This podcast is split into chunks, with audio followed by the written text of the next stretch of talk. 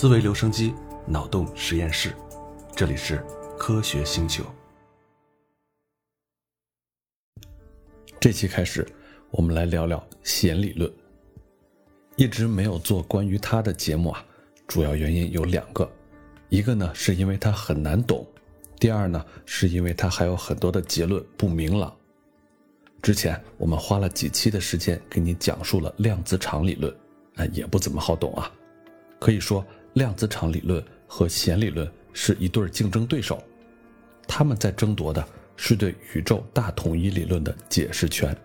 无论怎么说啊，作为一档科普栏目，弦理论这个东西是一定不能跳过去的。那这段时间更新的有点慢，也是因为我在积极的准备弦理论相关的内容。最大的难点啊。就在于怎么把这么高深的东西说的稍微能让普通人理解一点。那在连续两期的节目的最后，我也会说一说为什么弦理论这么难懂，为什么普通的人很难去探讨它。那我们现在就正式开始聊啊。当我们遭遇一个不能仅仅以理解它的方式来解决的问题的时候啊，科学前进的步伐就会停止下来。那是因为我们错失了一样根本的东西，这种东西呢，可能是一种完全不同的技巧。无论我们怎么勤奋，总是不能找到答案，直到有人突然发现了那里面失去的一个链条。人类第一次面对这种事情，大概是日食这件事儿。经历过天空突然黑下来的一幕之后，天文学家们要做的第一件事儿，肯定是找到一种方法。来预言这种可怕的事件。人们在几千年前呢就开始观测日食，同时呢也记录太阳、月亮还有行星的运动。不久，他们就明白了太阳和月亮的运动是有周期性的。我们有证据证明，人类在洞穴时代就已经知道这些事儿了。不过呢，研究日食还要比这个更困难一些。早期的天文学家对几件事情了解是很清楚的。太阳和月亮在空间之中沿着不同的路线运行，日食呢是发生在它们相遇的时刻，它们的路线在两处相交，只有这个时候才会发生日食。所以呢，为了预言日食，就必须跟踪太阳在一年的路径，以及月亮在一个月里面的路径。那只要跟踪两条路径，关注两个天体在什么时候相遇，哎，就可以预言了，对吧？这里面的意义在于，必然存在一种在二十九天半的时间间隔内不断重复的模式，那个就是月亮的周期，因为最小周期嘛，两个周期咱们取一个最小的。但是啊，这个简单的思想是不对的，日食并不服从月亮周期所决定的模式，那对他们来说啊，也许和我们今天协调广义相对论和量子理论是一样的困惑。后来人们意识到，原来需要考虑的周期不是两个，而是三个。那第三个是什么？可以留个问题，你自己猜想一下啊。人们从数据中解开了神秘的第三个周期运动，它不是一年或者一个月发生一次，而是十八又三分之二年发生一次。结果发现啊，两个路径在天空的焦点不是固定的，这个焦点本身也在转动。需要十八年多的时间才转一圈儿。那这第三个运动的发现，也就是这个里面缺失的那个链条，肯定啊算是抽象思维的一个最古老的成功例子了。我们看到两个物体，太阳和月亮，对吧？我们也很早就知道它们每一个都有周期，而我们需要知道还有一样东西也在运动，这个东西我们看不到，就只能靠想象了。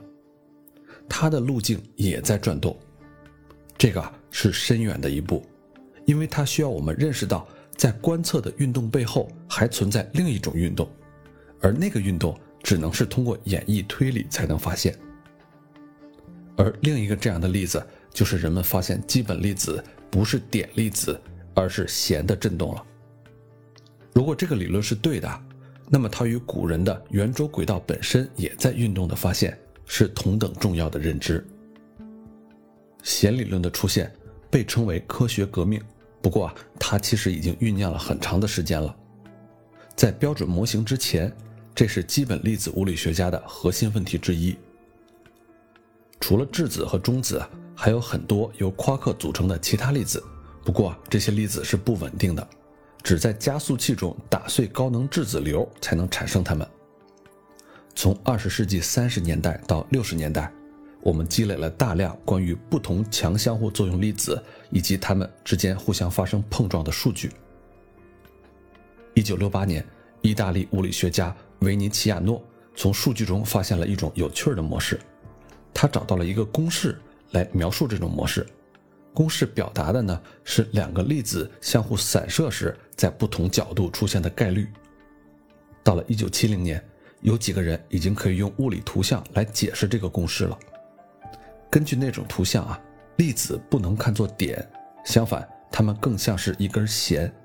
这根弦呢，只存在于一维的空间里，可以像橡皮筋那样拉伸起来。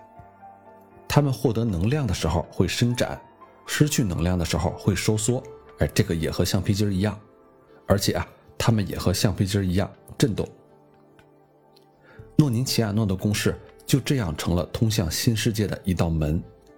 那个世界的强相互作用粒子都是橡皮筋儿，在运动中振动，彼此碰撞，并且交换能量。振动的不同状态对应着在质子破碎实验中产生的不同类型的粒子。作为强相互作用粒子的理论，弦理论后来曾经一度被标准模型取代。这个标准模型咱们之前说过啊，忘了的话可以回去听一听。不过呢。这并不意味着弦理论学家错了。夸克之间的力呢，现在由规范场描述，它的基本定律由量子色动力学（英文名叫 QCD） 啊，不知道的话可以去查一下，由这个量子色动力学确定。那个呢是标准模型的一个组成部分，但是啊，在某些情况下，结果也可以描述为夸克之间连着橡皮筋儿。这是因为强和率。与电磁力是截然不同的两种力。电磁力呢是随着距离增大而衰减，而夸克之间的力则在夸克分开的时候趋于一个常数，然后不论距离分开多远都保持那个常数。正因为这一点，我们在加速器实验中看不到自由的夸克，而只能看到由夸克组成的粒子。不过啊，当夸克互相靠近的时候，它们之间的力会减弱。哎。这一点很重要啊！只有当夸克距离足够远的时候，才能满足弦，也就是这个橡皮筋儿的一个图景。最早的弦理论学家们缺乏这个基本认知，他们想象了一个由橡皮筋儿周期性的连接的夸克世界，也就是说啊，他们想让弦论成为一个基础理论，而不是任何更深层理论的一个近似。而当他们想通过弦来理解弦的时候，哎，麻烦就来了。问题来自于他们为理论加的两个合理要求。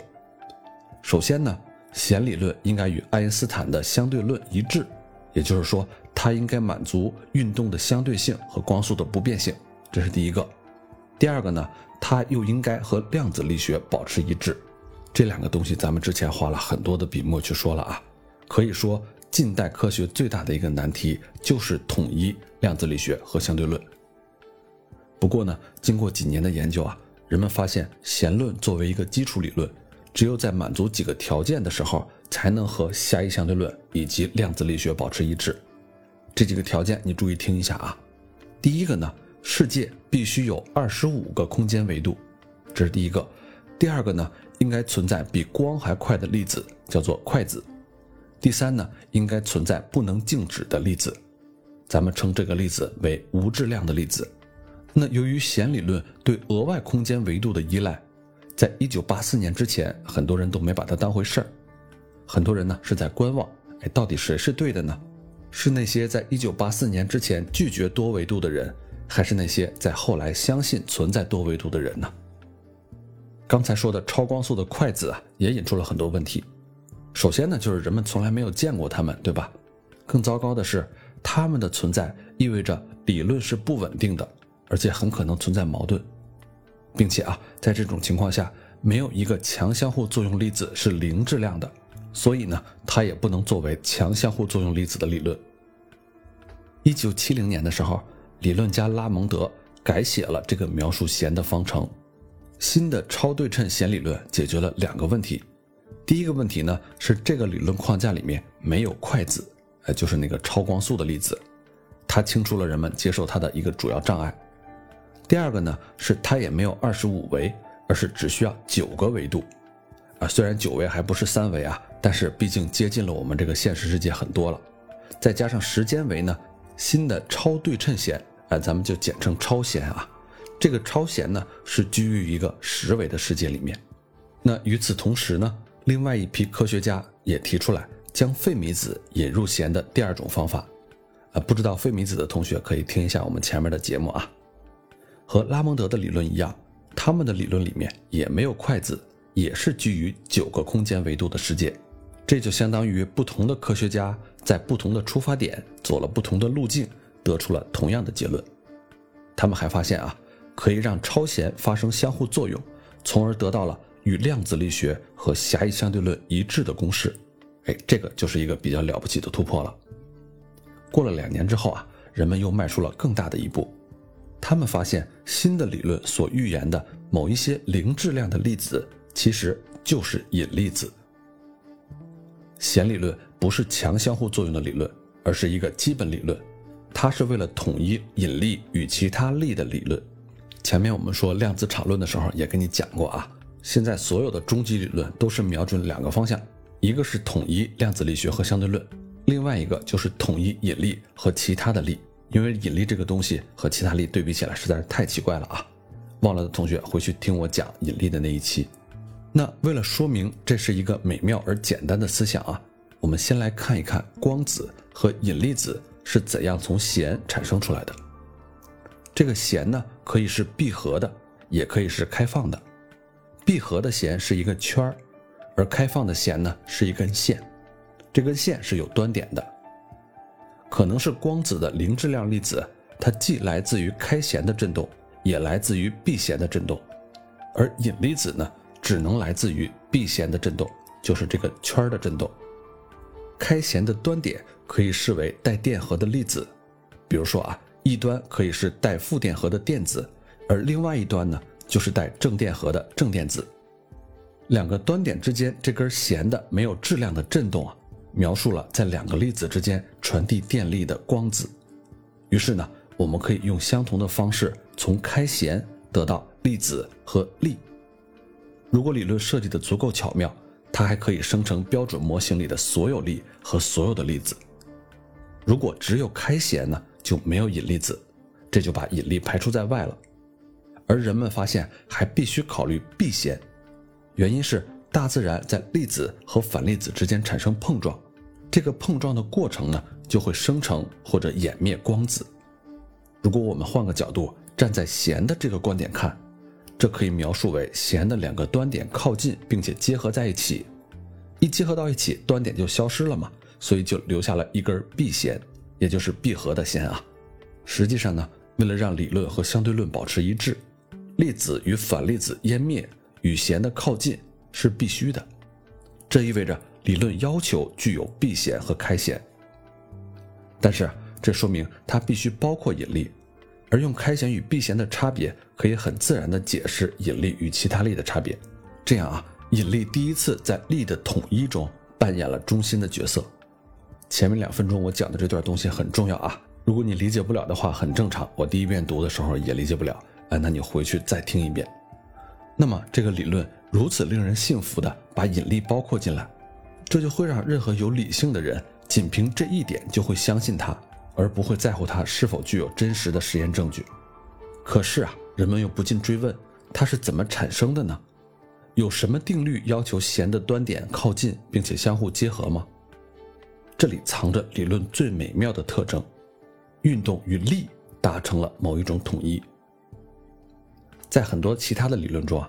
粒子运动和基本力是两个不相干的事儿。运动定律呢，讲的是粒子在没有外力情况下的运动。从逻辑上讲，运动定律与力的定律没有什么关系。可是，在弦理论中，这个情况就大不相同了。运动定律规定着力的定律，这是因为弦论中所有的力都有着同样简单的起源，它是来自于弦的分离与结合。一旦描述了弦是怎样自由运动的，为了加入力的作用，我们只需要添加一根弦分裂为两根弦的概率，让这个过程时间繁衍呢，我们就能重新把弦又结合到一起。力和运动就以这样一种奇特的方式统一到一起了。这一点在粒子理论中是不可以想象的。在粒子理论中，你可以自由加入所有类型的力，所以描述力的行为的常数可以无限的增多。不过呢，在弦理论中只有两个基本常数。一个呢叫做弦的张力，它是描述单位长的弦包含了多少能量；另外一个呢叫弦的耦合常数，描述一根弦分裂为两根弦，从而产生一个力的概率。因为是概率啊，所以它是一个数，没有单位，没有纲量。物理学的所有其他常数都必须与这两个数发生联系。比如说牛顿的引力常数，其实就是这两个数的乘积。除了这些之外，斜率论满足的另外一个定律既美妙也简单。你可以想象肥皂泡啊，它会膨胀为一个完美的球形，对吧？它们的形状体现了一个简单的定律，咱们把它称为肥皂泡定律。定律是这样说的：在一定的力和约束的作用下，气泡的表面具有尽可能小的面积。这个和肥皂泡的原理是一样的。当一维的弦在时间中运动，它就在时空中形成了一个二维的曲面。注意啊，它是在时间中运动，然后呢，在时空中形成一个曲面。这个曲面有一定的面积，这个面积的数值是弦长与它持续时间的乘积。弦的运动使它在时空的面积最小，这个就是全部的定律了。它既解释了弦的运动，而且在弦分裂或者结合的时候，也解释了所有力的存在。他用粒子的描述统一了我们知道的所有的力，它比他所统一的任何事物的定律都更简单。当第一代的弦理论学家们面临着非常困难的障碍的时候，他们还在激励自己：假如基本粒子是弦的振动，那么所有的疑问都将得到解决。这些理论物理学家列出了一张让人兴奋的清单，我给你念一下啊。第一，弦论。为我们自动统一了所有的基本粒子，也统一了所有的力，它们都源自于最基本的振动。第二，弦论自动产生了一个规范的场，它们决定着电磁力和合力，这些呢都自然源于开弦的振动。第三，弦论自动产生了引力子，它呢是源自于闭弦的振动，弦的任何量子理论都必须包含闭弦，结果。我们自然得到了引力和其他力的统一。第四，超对称弦理论统一了玻色子与费米子，两者也都是弦的振动，所以所有的力和粒子也统一起来了。这四条我给你总结成三个字儿，叫做大统一。最重要的也就是这儿了，弦理论可以说不费力气就实现了运动定律与力的定律的自然统一。于是呢。弦理论似乎达成了我们的一个梦想，整个标准模型连同它的十二种夸克和轻子，还有三种力外加引力，都能够统一起来了。因为所有这些现象都源自于在时空中延展的弦的振动，它们满足最简单的定律，也就是弦运动的时候经过的表面积最小，就这么一条。弦理论向我们承诺了那么多。难怪人们那么愿意相信它。就统一问题而言，没有别的理论可以在一个简单思想的基础上实现那么多的东西。面对这样的前景，就只剩下两个问题了。第一个问题是，它有没有效呢？第二个问题是，我们需要付出什么样的代价呢？第一次超弦革命发生在一九八四年的秋天，那一年我刚出生。在那之前，只有少数大胆的物理学家们在做弦理论。事情的转折在于施瓦兹和格林的一个计算，这个计算强有力地证明了弦论是一个有限而和谐的理论。更准确地说啊，他们终于成功地证明了，在超对称弦理论，也就是至少在十维空间中，困惑许多统一理论的某些危险的方法。一般物理学家们把这个危险的方法叫做反常啊。这些反常没有了，科学家库恩在他的名著《科学革命的结构》这本书里，为科学历史上的革命性事件提出了一种新的认知路线。他认为啊，科学革命发生之前，往往出现大量的实验反常，结果呢，人们就开始质疑现有的理论，还会有少数人呢另立新的理论。革命的高潮是实验结果对某一个新理论是有利的，而不利于旧理论。一九八四年的事情并不满足库恩提出的这个结构，现有的理论没有一个能解决弦论能解决的问题，也没有出现什么实验的反常。粒子物理学的标准模型和广义相对论足以解释那个时候所有的实验结果。即便如此，我们在一夜之间就有了一个可能的终极理论，能解释宇宙和我们在宇宙中的地位，我们又怎能不称它为革命呢？不过，任何统一理论都存在一个问题：怎样解释那些统一的粒子之间的显著差别呢？弦论统一了所有的粒子和力，意味着它必然也能解释它们为什么彼此这么不同。于是啊，理论又要落实到细节上来了。它真的有效吗？假如它有效，那么简单的理论究竟如何解释那么多东西呢？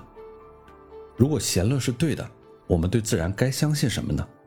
在这个过程中，我们又会失去哪些东西呢？弦理论提出的挑战，很像我们在买汽车的时候面临的一个难题：你带着一堆条件去买车，经销商很乐意把满足那些条件的车卖给你，他拿出了几辆车，你突然意识到每辆车都有一些你不需要的功能。事实证明，你不可能买到只有你需要功能的汽车。你会得到一揽子的东西，包括你不想要的和不需要的。这些额外的东西提高了价格，但是你别无选择。弦理论似乎也只能做打包的买卖。你大概啊只需要一个统一所有粒子和力的理论，但是你得到的还有一些额外的东西，这些额外的东西就很烦人。至少有两样啊是不能讨价还价的。首先，第一个问题就是超对称性。超对称弦论只有在九个空间维度的宇宙中才有可能是和谐的，在三维空间里不能有那样的理论。假如你想要其他性质，你就必须接受那额外的六个维度。这一点又顺带着引出了很多的麻烦。如果不能立刻排除这个理论，就必须想办法把多余的维度给隐藏起来。这似乎是别无选择啊。只能把它们卷起来，小到不能察觉的程度，因为我们看到的世界就只有三个维度嘛。弦理论家很快意识到，唯一性的问题是弦论的基本特征。现在有六个额外维度需要卷曲，而且有很多卷曲的方式，每种方式呢都涉及复杂的六维空间，都产生不同形式的弦理论。因为弦理论是背景相关的理论啊，从技术角度来说。我们对它的理解是，他描述了在固定背景几何下运动的弦。这句话不太好懂啊。所谓固定背景几何，就是它的某一种假设，或者换句话说，某一个常数是不能变的。那通过选择不同的背景几何，我们得到了技术上不同的几个理论。它们其实是源自于相同的思想，相同的定律适用于每一个情形。但是呢，严格来说，它们每一个都是不同的理论，不同理论给出的物理预言也是不同的。即使一切都来自于一个简单的原理，我们也必须解释为什么会出现那么多不同的粒子和力。最简单的可能状况是，空间有九个维度，而弦理论呢，其实很简单，所有相同类型的粒子其实都是一样的。但是啊，当弦可以在六个额外空间的复杂几何中运动的时候，就会产生出很多不同类型的粒子，伴随着在每个额外维的不同运动和振动的方式。于是呢，我们为粒子之间的显著差别找到了自然的解释，这也是统一理论必须做的事情啊，就是为什么我们会面对这么多的粒子，它们彼此有这么不同，而同时呢，它们又来自于同一个大一统的理论。我们得到了这些差异，但是呢，同时也付出了代价。也就是理论远远不是唯一的一个理论，这句话请你记住啊！如果你跟别人聊起天来，别人问：“哎，弦理论最大的问题是什么呀？”如果你只记住一句话，就记住下面这句：弦理论最大的问题就是它带来了很多很多个理论。这个理论数字有多大呢？我们后面会说到，很吓人啊。那事情呢，就从此越来越恶劣了。所有弦理论都预言了额外的粒子，没有在自然看到过的粒子，而伴随它们呢，还有额外的力。这么多的粒子和力被预言出来，但是我们看到的世界只有一个。如果弦理论是成功的，它不但应该是所有可能世界的模型，还必须解释为什么我们的世界是这个样子的。于是，关键的问题是。有什么办法卷曲额外的六个维度，从而完全实现粒子物理学的标准模型呢？这个问题啊，在一九八五年的一篇非常重要的论文中得到了解决。文章的作者是四个弦理论专家。这篇论文发表之前，其实已经有两个数学家发现并研究了一种特别优美的六维几何形式，也就是现在所谓的卡丘空间。这四个弦理论学家证明啊，弦理论实现某个超对称标准模型的条件，也就是确定卡丘空间的条件。接着，他们提出，描述大自然的弦论选择了卡丘空间作为额外六维的几何，这个就清除了许多其他的可能性。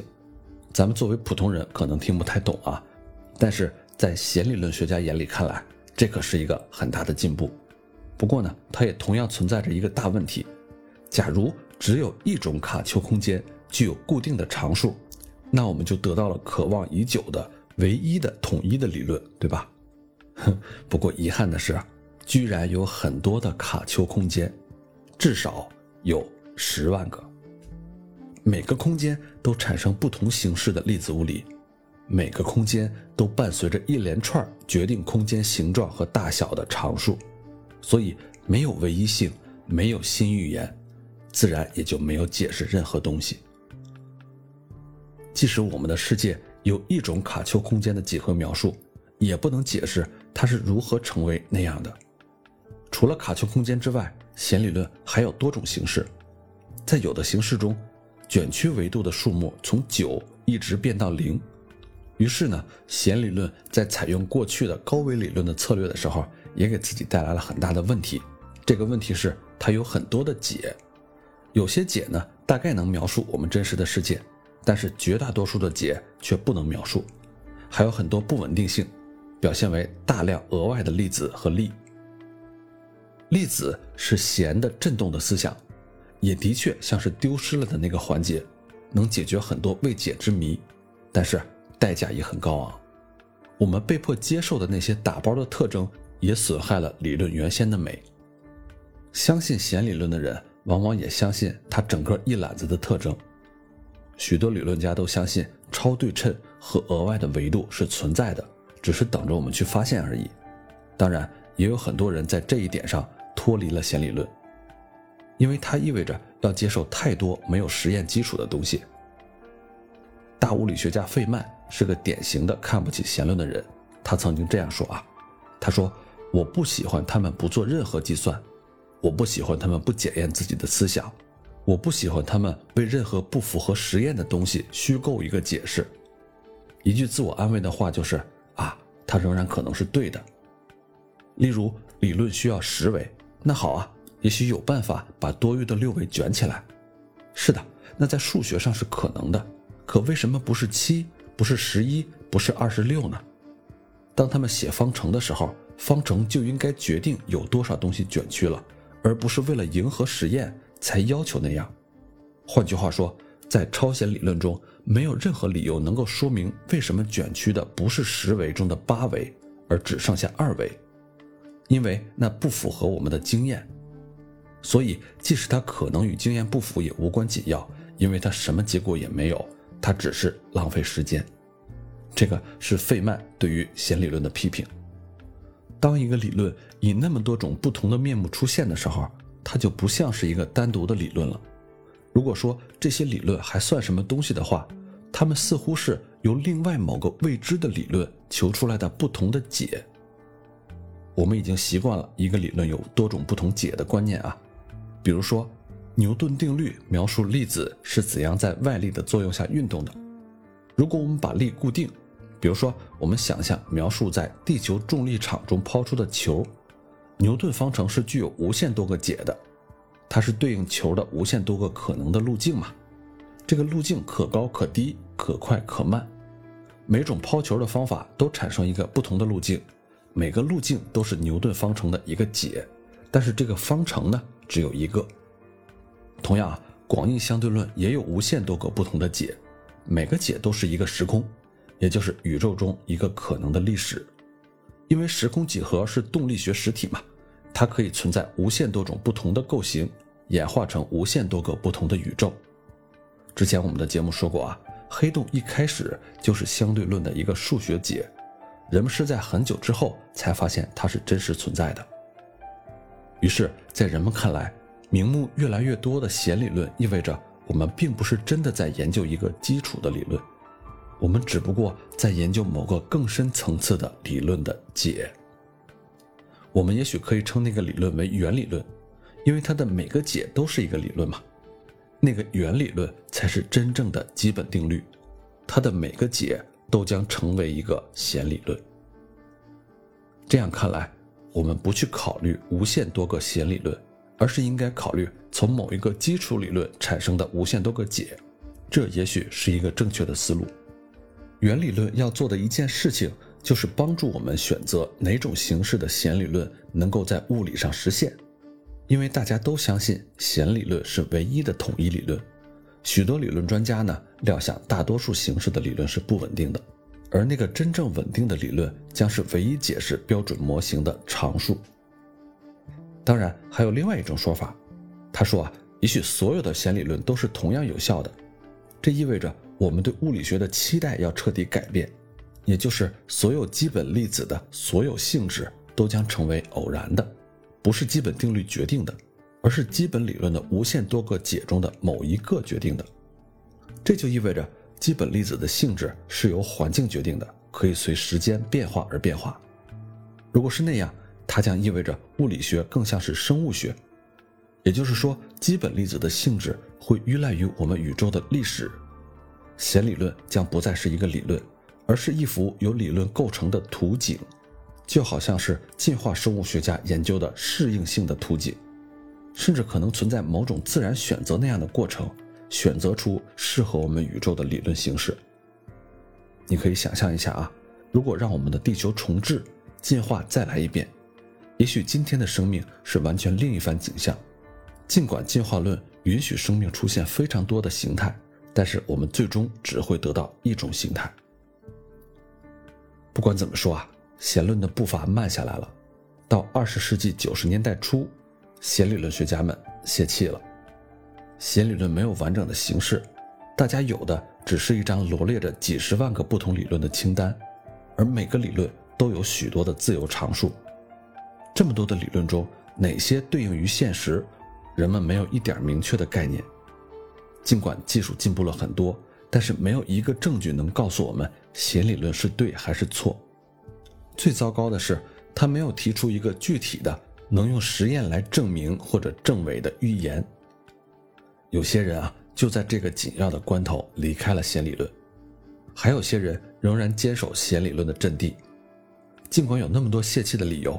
很多弦理论专家还是念念不忘弦理论的简洁和优美。